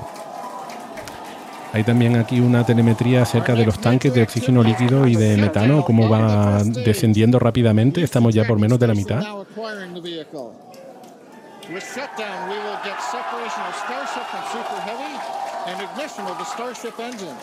Ahí el vehículo es supersónico. de altura. Vemos otra explosión. Eh, también se supone que ahí se ve desde una cámara desde Super Heavy, se ve incendiada una de las unidades hidráulicas. Y aquí se ven eh, la segunda etapa, ¿no? Eh, eh, los motores de la segunda etapa. Y justo en estos momentos es cuando debería haberse separado la primera y la segunda etapa, cosa que no ocurre. Con lo cual vemos desde un telescopio y cámaras interiores que no sucede esa, esa separación y cómo el cohete empieza a dar vueltas sobre sí mismo. Claro, al principio gira y eso parece normal porque hay que recordar que este cohete se separa de una forma muy, muy loca, que es que empieza a girar y luego cuando la fuerza centrífuga aprovecha esa fuerza centrífuga para separarse. Eh, evidentemente aquí ya después de la primera vuelta y no se separa, esto no es normal. De todas formas vemos como el cohete eh, alcanza los 39 kilómetros de apogeo y los 1800 kilómetros aproximadamente, no llega. Rebasa, los 2000. Llega a rebasar los 2000. Si la telemetría no está mal, llega a rebasar los, los 2000. ¿Los 2000 kilómetros? Sí. Por, por, por poco tiempo, porque luego eh, baja de nuevo, pero llega a los 2000. Ah, en pues cada giro, pensar que eso mide 120 metros y que no se está partiendo a pesar de los giros que está dando en el aire, es como no sé si pensar en la fiabilidad del cohete o, qué, pero es lo único que estaba pensando cuando veía cada giro en el cielo. No se parte, no se separa y no se parte. No, eh, también se pueden ver como eh, algunas eh, fumarolas saliendo de la tanto de la primera etapa como de la segunda. Hay una parte que es normal porque el giro se produce con el escape de válvulas de la primera etapa, que se aprovecha para ese giro, ¿no? Eh, pero sí, Mira, eh, y ahí ya explota. Detona no, no, era, no era la altura, era la velocidad. Eh, explota porque se activa el sistema, hay que decirlo, se activa el sistema FTS de terminación de vuelo, que por cierto es automático, no lo activa ningún señor con un botón, sino que es automático y de hecho lo que sorprendió es que el cohete después de perder el control tardase tanto en, en activarse, ¿no? Eh, y bueno, ¿cómo se activa? Pues son unos explosivos situados entre el tanque de metano y del de oxígeno líquido, tanto en el Super Heavy como en la Starship. Se activa, entra en contacto el metano y el oxígeno líquido y patapum. Y pum. bueno, porque si no tendríamos un buen trozo de, de, cohete descontrolado, debes de saber dónde caería. Y además que eso sí desde el punto de vista medioambiental, que te caigan 2.000 toneladas de cohete, eso sí hace daño a las tortugas, las ballenas, a todo. Bueno, pues eh, aquí mm, finalmente se pudo ver algunas imágenes de Elon Musk en alguna sala de control. hay interpretaciones diversas acerca de qué cara tenía. Mm, no era de felicidad. No. Cuando lo compara uno con el lanzamiento, por ejemplo, del Super, el Super Heavy, el Falcon Heavy, el primero, eh, que se vayan al directo ese y, luego lo vayan a este y comparen la cara. Bueno, pues eh, yo anoté algunas cosas por aquí eh, que no las vamos a comentar todas en detalle, pero cosas que mm, no salieron no salieron bien. Y ahora comentaremos, haremos una, un debate, ¿no? Un pequeño debate sobre, sobre qué nos ha parecido este lanzamiento. Pero lo cierto es que ah, se vieron trozos que saltaban de, después de la ignición. De hecho, hay imágenes posteriores en el que se ve que en la rampa de lanzamiento, en esa montura orbital, de lanzamiento orbital, eh, em, fue tal la fuerza de los 33 motores que excavó los cimientos de la torre y los cimientos han quedado expuestos. Eh, eh, parte de, parte de, esos, de esos restos, ¿no? Eh, son los que probablemente se vieron durante ascender hasta casi 100, ciento y pico metros de altura durante la ignición. Em, de hecho, también hay algunas cámaras de la Padre donde se puede ver cómo cambia el color de la, de la, de la nube. Mm, yo lo interpreto, y esto es de cuñado, por supuesto, pero lo interpreto como que al principio era simplemente la, nube de gas, ¿no? Que salen del cohete y luego se mezcla con la Tierra, que logra eh, eh, excavar. Em, El efecto es brutal, pero hay que recordar que esto se había predicho. Eh, había toda una polémica si el mayor cohete del mundo con esa rampa tan pequeña eh, claro, es una rampa enorme, pero para el mayor cohete del mundo, teniendo en cuenta que el transbordador o el Saturno 5 tenían unos fosos gigantes, o el SLS, ¿no? que hereda la rampa del transbordador y del Saturno 5, pues tiene unos fosos brutales. Eh, si esto que no tiene ningún foso ni ningún sistema de amortiguación de ondas de choque, porque solo eh, tiene como un pequeño sistema de riego para evitar incendios nada más y no tiene mm. ese el deluge system este, ¿no? Para evitar que se lanzan toneladas y toneladas de agua para evitar las ondas de choque y no tiene una foso, un foso, ¿no? Para canalizar esos gases, pues había toda esa polémica qué es lo que iba a pasar. Eh, la prueba que se hizo con 31 motores Mm, el hormigón reforzado, porque hubo que reforzarlo después de una prueba con pocos Raptor, que salieron volando trozos de hormigón, pues se reforzó y se puso una base con un hormigón especial ultra mega resistente eh, a altas temperaturas.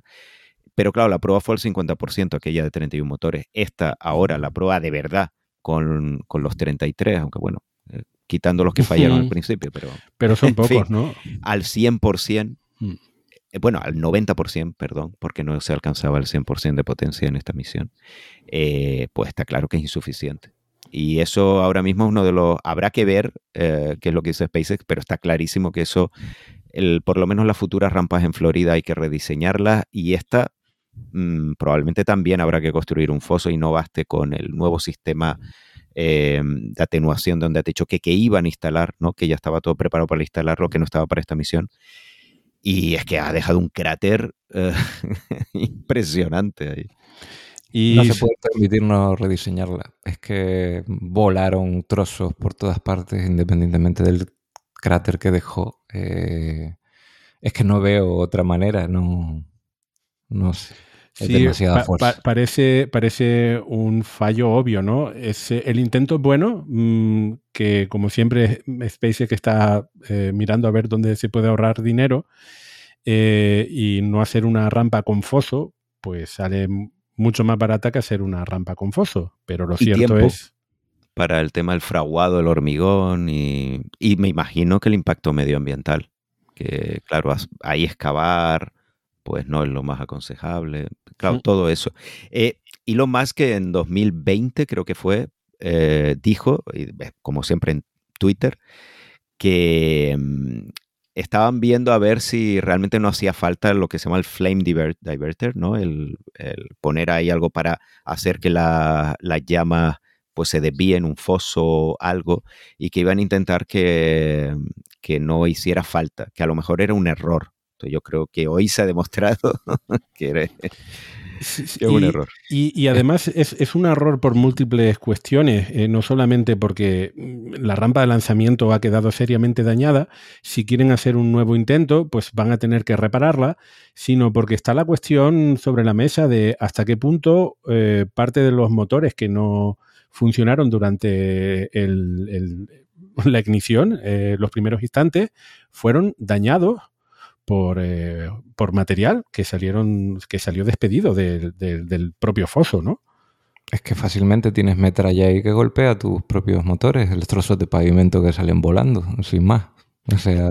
o, simplemente las ondas de choque. Si ha hecho ese daño al hormigón reforzado, Acción, eh, reacción.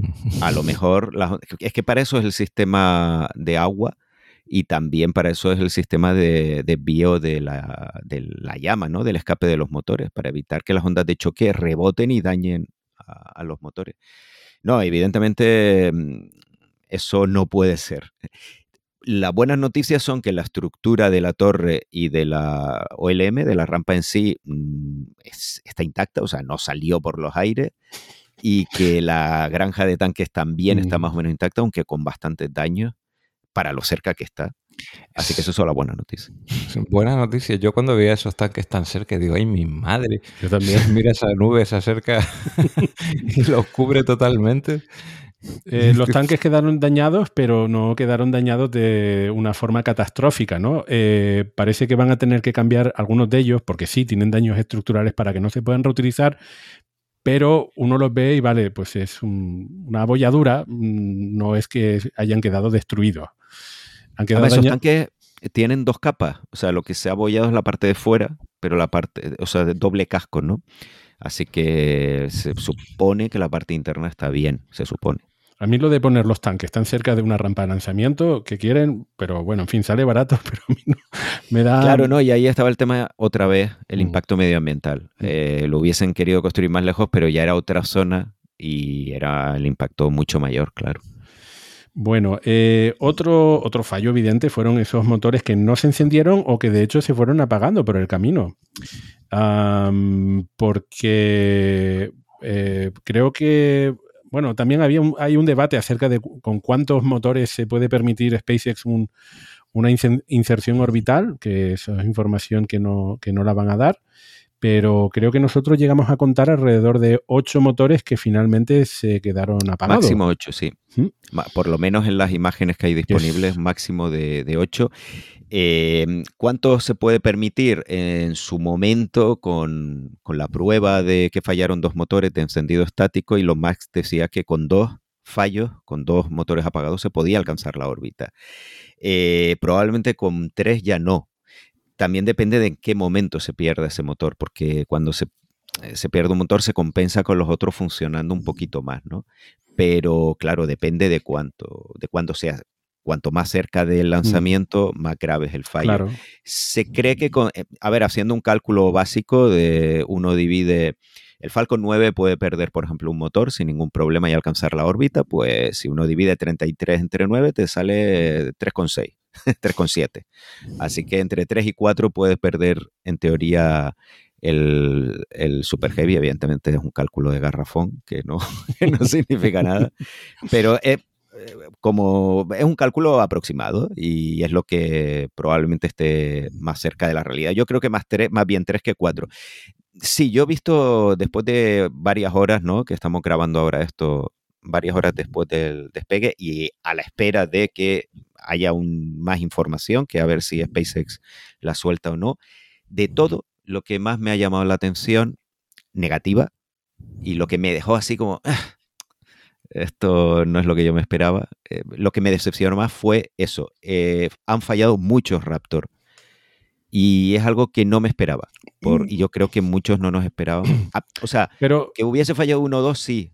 Y ya está. Claro, pero, para, justamente, para, para, mí la cuestión es, es ¿Por qué? Porque esos trozos que saltan, esos motores que no se encienden desde el principio, mm, queremos, bueno, por la telemetría aparecen algunos muy al principio que, que no se encienden, pero eh, luego durante el ascenso eh, se van perdiendo algunos y hay algunos, de hecho, que funcionan de forma intermitente, parece que lanzan algo luego no lanzan, que luego hay una serie de explosiones. La cuestión es cuánto de todo esto se debe justamente a que no hayan utilizado un foso por daños eh, durante el encendido y no porque los Raptor, eh, quiero decir, es que por otra parte, mm, cerca de 25 motores funcionaron al unísono e hicieron que un cohete de 120 metros se alzara sobre el cielo hasta los 30 y pico kilómetros de altura. No parece que, haya. Me da por pensar que eh, puede estar relacionado con el tema de ondas de choque o de objetos. Es que los que más fallaron fueron del anillo exterior, que son los fijos. Los 13 motores interiores se mueven, ¿no? Y los 20 exteriores están fijos. Y donde más fallos hubo fue en el anillo exterior. Mm. Eso puede significar algo. depende, en porcentaje, eh, quiero decir, el, el, anillo más interior, que son tres motores, dos de ellos fallaron. Claro, pero el, segundo del anillo interior, y sobre todo el último, eh, fue falló al final, o sea, primero solo falló uno. De todas formas, eh, claro, aquí hay muchas cosas que desconocemos, me refiero. Puede haber algún motor que haya fallado porque el de al lado explotó, es que no fallaron, que dejaron de apagar, se apagaron y ya está, sino que explotaron. De, hecho, eso parece, hay cierta correlación. Eh, cuando en los anillos en, varios lugares no tienes un solo fallo de motor, tienes dos fallos de motores que están uno junto al otro. Claro, y puede ser que eh, hasta qué punto una explosión haya dañado no al motor directamente, porque hay un, entre comillas, blindaje, eh, sino haya dañado conducciones eh, del, del, Super Heavy. O sea, es complejo. y esto requiere un análisis que ahora estarán en SpaceX, por supuesto, Elon Musk, que estaré con el látigo y todo, todo el mundo analizando los datos pero es muy complejo, ¿no? Eh, podemos sacar alguna conclusión así por encima, pero esto ya sí que hay que esperar a, ver qué es lo que dicen, si es que lo dicen pronto, porque a lo mejor tardan mucho en. Gaby, yo, creo que, que, estuviste comentando algo sobre que te pareció que el ascenso eh, fue lento. Sí, no, lo vimos todos. Eh, no teníamos la respiración contenida cuando vemos que la bestia no se, no se acaba de separar al principio, como que le cuesta que yo uno sabe que es una mole y que tiene cierto delay, delay al arranque, pero fue un poco más de la cuenta. Y bueno, entre los motores que fallaron y, y lo que hemos comentado, quizás se explica un poquito más. De todas eh, formas, eh, quería, añadir también que, que, mm, a mí lo que más me preocupa es que como son 33 motores, el problema del, efecto dominó siempre esté presente. Tú dices, se puede permitir uno, dos o tres motores, pero es que a lo mejor si falla uno o dos, motores ya nunca serán uno o dos motores, siempre serán más. Y eso es un problema porque entonces tiene que ser perfecto prácticamente siempre si quieren que esto funcione. Y son muchos motores. Es, siempre, eso es siempre lo que me ha suscitado más dudas de todo el sistema de Starship. Había por ahí muchos memes ahora eh, que se veía el N1 y con un bocadillo como si estuviera hablando que le decía, te dije que no era sencillo al Starship. es que... claro, el síndrome del N1, ¿no? Que también pasaba eso, con 30 motores. Eh, pues efectivamente, eh, hasta qué punto, si se pueden permitir uno o dos, está claro, pero es que a mí lo que más, repito, lo que más me ha sorprendido es que el número de fallos del Raptor ha sido muy elevado. Si es por los efectos del lanzamiento de las ondas de choque, son buenas noticias porque eso significa mm. que arreglando, rediseñando la rampa se evita. Eso es. Si es un problema del Raptor, ya la cosa está bastante peor. Pues, pues, voy, a, voy, a, subir la apuesta porque estaba repasando algunas cosas eh, de, las que de, las que salieron mal, como esos trozos que saltan, los motores, la lenta aceleración, que estará probablemente relacionada con esos motores que fallaron al comienzo, esas explosiones que se ven durante el ascenso, probablemente ya había daños. Eh, pero por otra parte, tenemos en, la parte positiva, tenemos que es que se han encendido casi los treinta y pico motores o veintitantos eh, desde el comienzo. Eh, hay algunos que nos temíamos, no era mi apuesta, pero nos temíamos dentro de lo posible era que estallase justo después de la ignición y tuviésemos una espectacular explosión y nos quedásemos sin rampa, bueno, que se quedasen sin rampa de lanzamiento. Pero dentro de todo eso, mi votación en el directo de Ismael, por cierto, fue que ah, mm, iba a haber problemas durante la separación de las etapas. Y ahí es donde voy. porque es un, para mí es un tema más crítico. La interpretación de por qué no se separaron las etapas es eh, para mí la madre del cordero y, puedo estar completamente equivocado. La cuestión es la siguiente. Hay algunos clips que muestran que durante la ignición lo que pudo haber pasado es que la estructura eh, mm, se quedase comprometida. Es decir, que el empuje del lanzamiento hiciera que la primera etapa y la segunda etapa eh, quedasen fijadas. Si eso es cierto, que puede que no lo sea, ojo, ¿eh? Pero si eso es cierto, significa que tenemos un problema estructural en el diseño del cohete, no de la rampa.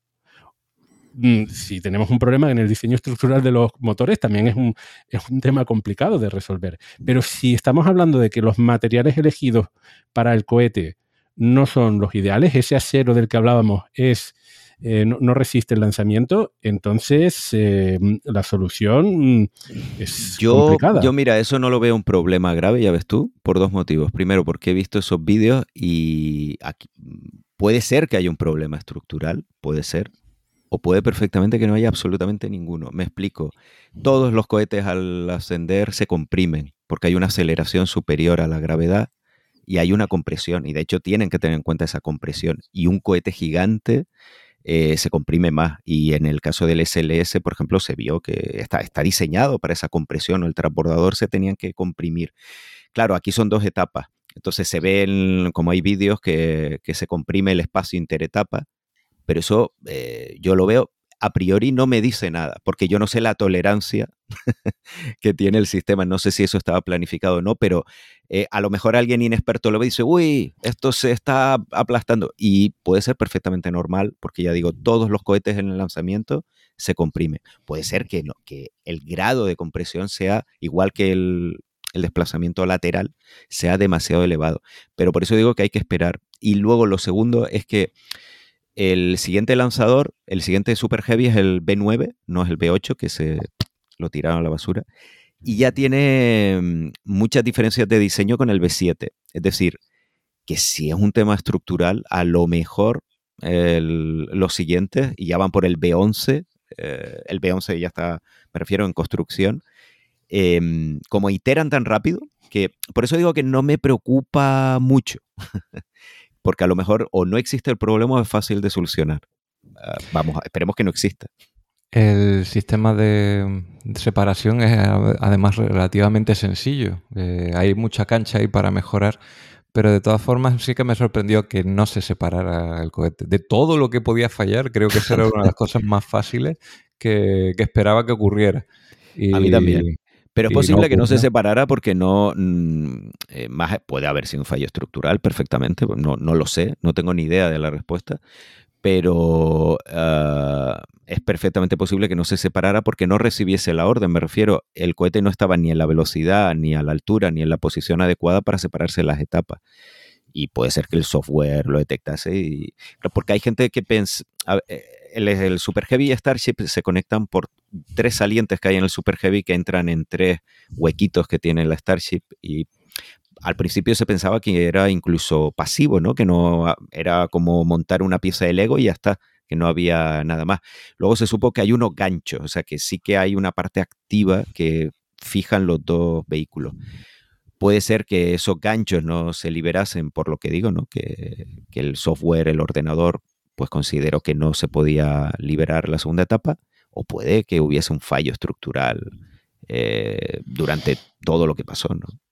Eh, ojalá, ojalá no sea un problema estructural, eh, porque Starship se necesita para Artemisa 3. Y justamente quería plantear este debate, al menos de forma rápida. Mm, ¿Cómo valoran este lanzamiento? ¿Lo ven positivo o lo ven negativo? Porque dependiendo, y eso tiene que ver con las cosas que hemos comentado, eh, si los problemas son simplemente pues eh, cosas que se arreglan fácil, ¿no? Bueno, fácil quiero decir, mm, en, el caso de la rampa, pues se usa otra rampa, se, construye otra rampa, pero no, hay que volver a, diseñar el cohete desde cero, pues entonces vamos bien. Eh, si los motores Raptor tampoco tienen ningún problema de diseño. Si tuvieron ciertos daños, pero se pueden mitigar de alguna forma, pues también bien para el siguiente lanzamiento. Entonces, bueno, ¿cómo, cómo interpretan este, este primer lanzamiento? ¿Es para estar contentos, para estar mm, esperanzados, para tener muchas eh, más dudas sobre el futuro del programa? Estoy ¿Todo a la vez? Estoy absolutamente 50-50 eh, ahí. Eh, me explico. hay muchas cosas que se esperaban probar hoy que no se probaron, ¿vale? Eh, eso es información que no se ha aprendido. Se ha aprendido mucho sobre el lanzamiento de hoy, pero no todo lo que querían haber aprendido, ¿no? Precisamente porque no se consiguieron todas las fases del lanzamiento. Entonces sí, puedes, puedes coger todos esos datos, ver qué pasó, ah, pues tenemos que rediseñar la rampa y tenemos que cambiar la junta de la trócola y lo que sea. Pero eso es, el hecho de que faltara esa información hará que tengan que mm, conseguirla en futuras pruebas forzosamente.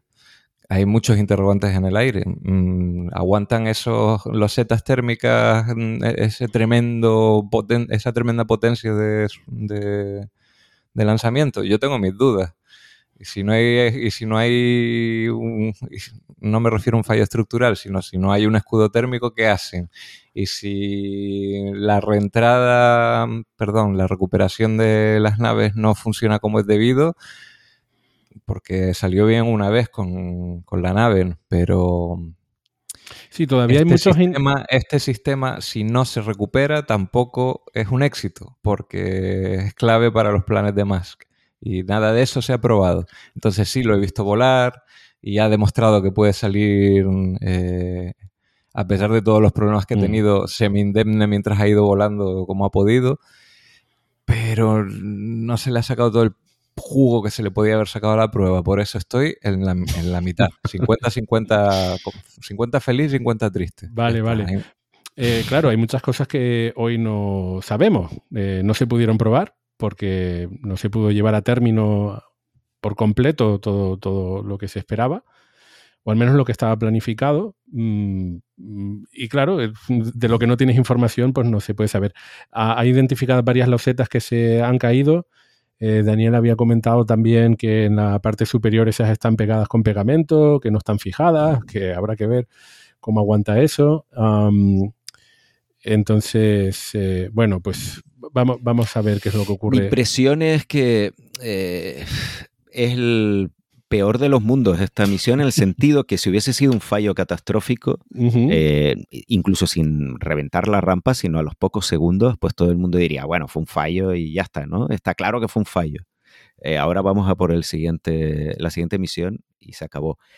O si hubiese, si, se hubiese llegado a la separación de etapas, ah, pues yo creo que eso ya casi roza el éxito. Pero es que se ha quedado ahí, que ha despegado pero no llega a separarse las etapas. Entonces, eh, evidentemente es un fallo, no vamos a decir que ha sido un éxito, pero mm, da lugar a que los defensores de Elon Musk eh, digan que esto ha sido un éxito y que los haters digan que ha sido un fracaso total. Y entonces, mm, en fin, eh, dependerá, sí, de la causa última de todo esto. Yo me quedo con el regusto de que Quizás hubiesen hecho falta más pruebas del Super Heavy eh, por separado. Quizás incluso pruebas, me refiero, de, saltitos con el Super Heavy y un encendido estático de los 100 motores. al 100%. De los 100 motores, de los 33 motores al, al, al 90%, perdón. Me quedo con eso, ¿no? Porque lo que ha fallado sobre todo ha sido el Super Heavy.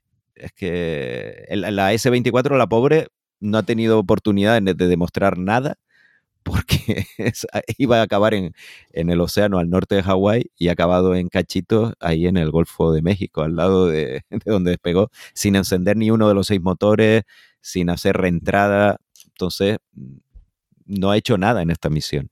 Y lo que ha fallado realmente ha sido el Super Bueno, teniendo en cuenta eso y que hay un montón de información que, que es evidente que no tenemos, Daniel y Cavi, ¿cómo insistimos? Que Starship es, no solamente el sueño de Elon Musk para llegar a Marte en algún momento, que bueno, si se retrasan dos años no pasa nada. Es que Artemisa es, eh, es, es, un programa para llegar a la Luna y de forma no evidente hay una, una carrera espacial con China para ver quién es el primero que logra hacerlo. Entonces, ¿qué es lo que puede estar pensando la, gente de la NASA en este momento, cómo interpretan ustedes eh, este fraquéxito, palabra que hemos utilizado ya con anterioridad, eh, con respecto a, ese ambicioso programa de retorno a la Luna. Recordemos que sobre papel, 2025, 26, con este cohete, una versión de este cohete y una versión de esta Starship es eh, llevar a personas hasta la superficie de la Luna y hacerlo volver. Ya hemos comentado varias veces en el programa que las fechas dadas por el señor Musk no son eh, creíbles, ¿no? Siempre está el calendario Musk y luego el calendario del resto del mundo. Si yo tengo que adivinar lo que está pensando un responsable de la NASA después de ver esto, sería en plan, a ver, yo estaba preparado para asumir un retraso de dos años pero me da que la cosa se va a, más, ¿no? Porque eh, es un poco al hilo de las palabras que ha dicho Daniel. Quizá algo tan ambicioso, y, ya también he declarado en este programa que soy muy fan del diseño iterativo que están siguiendo en, en Boca Chica, quizá algo tan ambicioso necesita más pruebas intermedias, más ensayos y errores eh, por el camino. Un poco más de tiempo, no te estoy diciendo tampoco que sea el SLS, pero, pero sí un poquito más de, de, pruebas de integración y de... claro. sin, sin, pervertir el espíritu de equivoquémonos deprisa mm. y, y rediseñemos y sigamos, pero tampoco puedes ir a lo loco, ¿no? Eh, y sí que me da la sensación de que, sin datos, sí que me da mm. la sensación de que, de que, quizá eh, se quiere correr un poco más de lo que se puede correr. Entonces, eh, a lo mejor también habrá otro en la NASA que, estará diciendo, ves, si ya decía yo, ha pasado justo lo que yo esperaba. Ya te digo yo que sí los hay. Pues eso, pues eso. Vamos. Estoy de acuerdo contigo, Cavi, y eh, sobre todo porque, mm, Daniel, la cuestión que estábamos hablando sobre el problema estructural. Vale, estupendo, ya tienen un montón de, iteraciones, ya tienen construidos mm, varios cohetes. ¿Y, ¿Y, qué pasa si con los datos de hoy tienen que cambiar algo? Eh, importante o tienen que tirar todo, todo ese trabajo hecho. Eh, yo me imagino que no lo van a tirar, simplemente lo tratan de lanzar y obtener otros datos diferentes. Echan, millones de dólares al asunto y, ya está. No, eh, a ver, el calendario de Artemisa 3 que lo ha puesto la NASA, todos sabemos que 2025 es imposible, por eso ya se habla de 2027.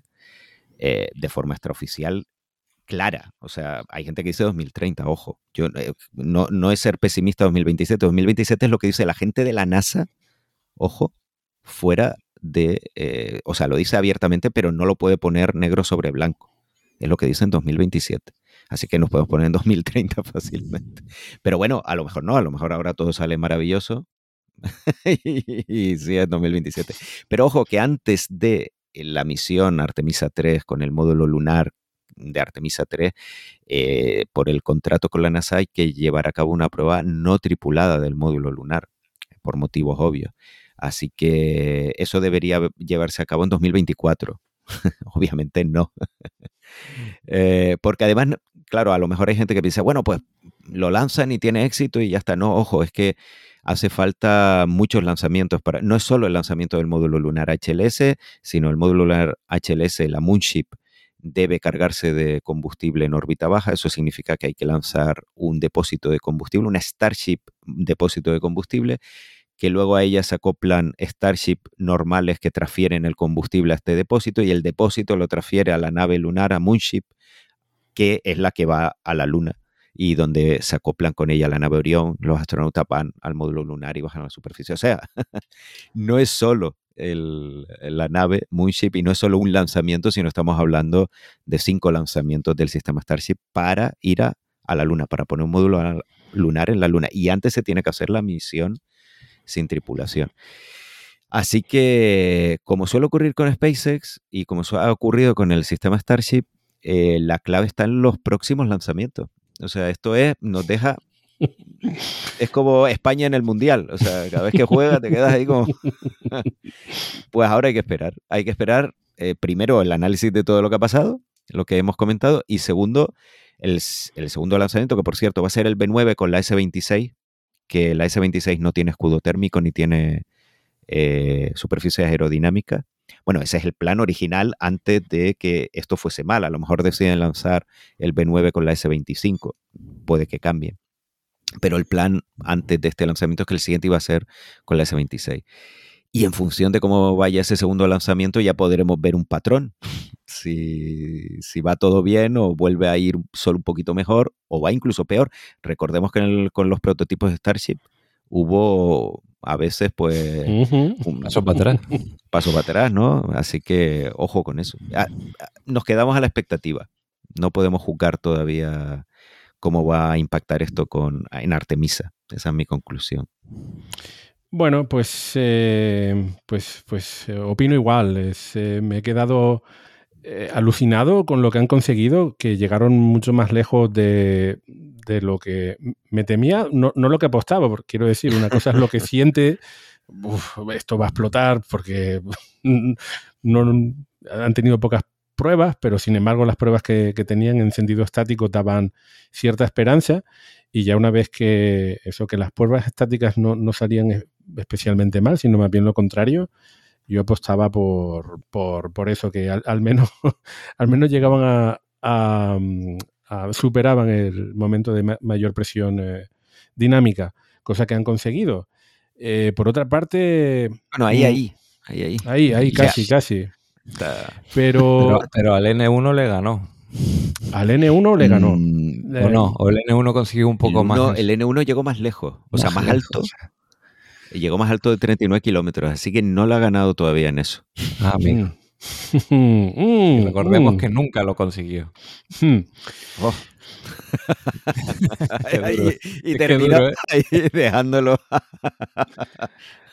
Eh, a mí me resulta, eh, por esa pregunta y, por las pocas respuestas que tenemos hasta ahora, me resulta difícil de, decir si estamos ante uno de los grandes hitos de la, eh, astronáutica o, lo contrario, estamos ante uno de los grandes fracasos porque todo va a depender de lo que suceda posteriormente y eso va a depender de los análisis que se hagan.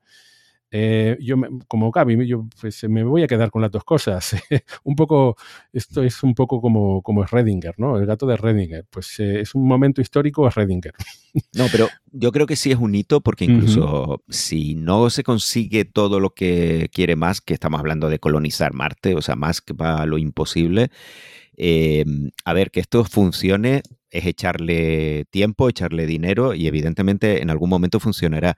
Y aunque las cosas más complicadas no se logren, eh, me pongo en el peor de los escenarios, la transferencia de combustible y todo esto, incluso aunque no sea barato, estamos hablando del sistema de lanzamiento más potente de la historia, o sea que puede lanzar más de 200 toneladas. Solo por eso eh, Estados Unidos sabe que es un eh, recurso estratégico que no va a dejar escapar, sobre todo ahora que los chinos están desarrollando el Larga Marcha 9, que es la réplica de la Starship, que tiene 10 metros de diámetro, incluso más grande, va a ser más grande que la Starship. Así que no van a permitir que Starship desaparezca porque solo por la capacidad de carga en órbita, Starship sale adelante sí o sí. Muy bien, pues eh, seguiremos comentando por aquí en Radio Skylab eh, los siguientes intentos cuando vayan sucediendo o cualquier otra novedad. Esperemos que hayan disfrutado con nosotros de esta retransmisión no en directo del lanzamiento.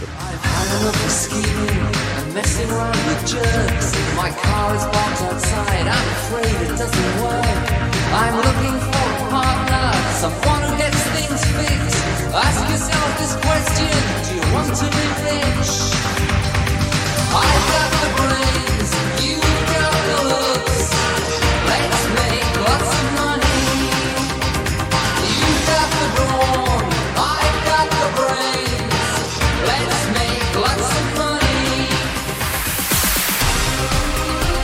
Ya estamos en la sección de recomendaciones, turno para que Daniel nos eh, recomiende nuevos contenidos. Y además creo que hoy no va a ser un libro, que suele ser tu, formato favorito. en esta ocasión es un canal de YouTube. Pues sí, voy a recomendar un canal de YouTube dedicado al espacio y además que lo importante de este canal es que está en español que eso es lo raro, porque hay muchísimos canales de YouTube dedicados al espacio, pero están en inglés la mayoría. Bueno, hay otros idiomas también, pero sobre todo, sobre todo, sobre todo, inglés. Y no, este está en español. Em, no es el canal de Ismael, porque ya lo hemos recomendado, pero bueno, lo podemos re-recomendar otra vez de pasada, SpaceX Storm, por si alguien no lo conoce. Pero no, el canal al que me refiero eh, se llama Fuera de órbita. Y es un canal dedicado, como digo, a todo tipo de temas espaciales y sobre todo, además, una cosa muy, muy importante es que está muy centrado en el programa espacial europeo. O sea, cubre mucho porque, eh, bueno, eh, eso creo que además le aporta muchísimo valor, que la inmensa mayoría de canales espaciales, pues lógicamente, igual que nosotros hoy, se centran en SpaceX y sin embargo este canal pues habla de también del programa espacial europeo y de otros países aparte de Estados Unidos. ¿Y quién lo lleva? Pues lo lleva Marta Blanco, que eso también le, da mucho valor, primero porque Marta es una persona muy válida, muy inteligente, muy simpática eh, y además pues eh, es poco frecuente que haya una mujer detrás de un canal dedicado al espacio, desgraciadamente. Así que, bueno, eh, es un canal, ya digo, independientemente de si es mujer o no, estamos hablando de un canal muy, muy interesante con un contenido de, mucho nivel y además que también hace entrevistas y no hace tantos directos como Ismael, pero bueno, el otro día hice también un directo aprovechando el lanzamiento de la sonda JUICE, de la que tenemos que hablar, por cierto, y, ahí se estrenó con, este tipo de directos. Así que fuera de órbita, YouTube es el canal, también está en Twitter, en las redes sociales, eh, muy activa hay que seguirla porque tiene muy pocos seguidores para el enorme trabajo que hace. Mm, tengo que decir que no te voy a llevar la contraria porque es cierto que todavía hay, se ve en, porcentaje o al menos en, las redes sociales vemos que a lo mejor existen, pero no, no, se visibilizan. Hay pocas mujeres en, en el mundillo espacio trastornado, que las hay, y, que las hay y, que me vienen a la mente, como en el caso de Ana, Julia Banda, eh, o en el caso de Astronauta Lili, que por cierto también estaba haciendo un directo eh, durante el, lanzamiento, un directo educativo, ¿no? Para, para, para un eh, público amplio, ¿no? Pero sobre todo eso dirigido al público infantil. Eh, pero tenía algunas explicaciones. Yo estuve conectado un ratito y tenía algunas explicaciones muy chulas que, a lo mejor eh, hubiese estado bien también mostrarlo en, otras retransmisiones, ¿no? Pero bueno, eh, que, me tengo que suscribir. eso está muy bien. que hayan, y además lo que dices tú, el valor añadido, la diferenciación, estar hablando sobre el programa espacial europeo, que también aquí tratamos de cubrir viviendo en España, mm, las cosas que, ocurren, pero es cierto, es cierto que buena parte de los programas especiales, los titulares eh, y muchos temas, pues eh, como, en fin, como es obligatorio casi de la actualidad espacial, pues, eh, pues es lo que sucede en Estados Unidos, que son los que más dinero ponen y recursos. Pero muy bien, me gusta tu recomendación, Dani.